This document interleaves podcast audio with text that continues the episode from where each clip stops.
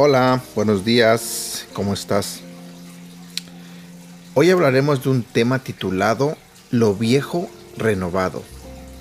Y para esto tienes que leer el libro de Salmos, capítulo 103, versículo del 8 al 14, que dice, Mi Dios es muy tierno y bondadoso, no se enoja fácilmente, y es muy grande su amor no nos reprende todo el tiempo ni nos guarda rencor para siempre. No nos castigó como merecían nuestros pecados y maldades. Su amor por quienes lo honran es tan grande e inmenso como grande es el universo. Apartó de nosotros los pecados que cometimos del mismo modo que apartó los extremos de la tierra. Con quienes lo honran, Dios es tan tierno como un padre con sus hijos. Bien sabe nuestro Dios cómo somos, bien sabe que somos polvo. Un día, Cristian fue con su abuelito a un museo de automóviles. Abuelito, ¿no se ven raros esos autos viejos? dijo Cristian. El abuelito sonrió. Bueno, dijo, ¿sabías que en su época eran muy elegantes? Señaló uno de los autos. Allí hay uno como el que mi padre conducía cuando yo tenía tu edad. Lo sabía de color que quieras, siempre y cuando fuera negro. Christian se rió del chiste del hombre mayor. Sé que estos autos son viejos, pero algunos de ellos se ven nuevos, exclamó, y miró por la ventana de uno de los autos.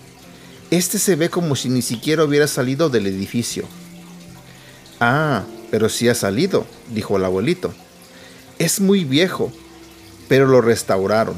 Las partes usadas las reemplazaron, le quitaron la pintura vieja y la reemplazaron con pintura nueva y brillante.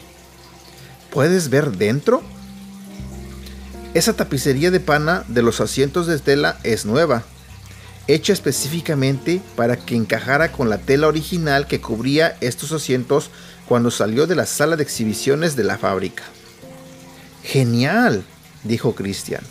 Abuelito, tal vez tú y yo deberíamos ahorrar y comprar un auto viejo y trabajar para restaurarlo.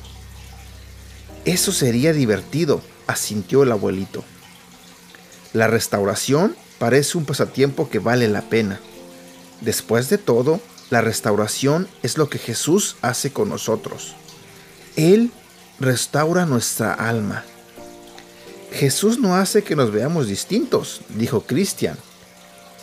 Bueno, dijo el abuelito, podríamos llevar una sonrisa en lugar de un ceño fruncido cuando nos restaura.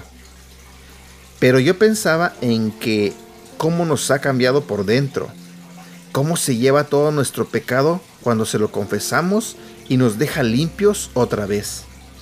Creo que podríamos llamarlo el restaurador divino. Reflexiona sobre esto. ¿Y tú?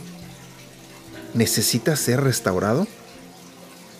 Cuando lamentes tu pecado y lo confieses, Dios te restaurará y hará que tu corazón esté limpio otra vez. Memoriza. Él restaura mi alma. Salmo 23, versículo 3. Jesús restaura a sus hijos. Que tengas un excelente día.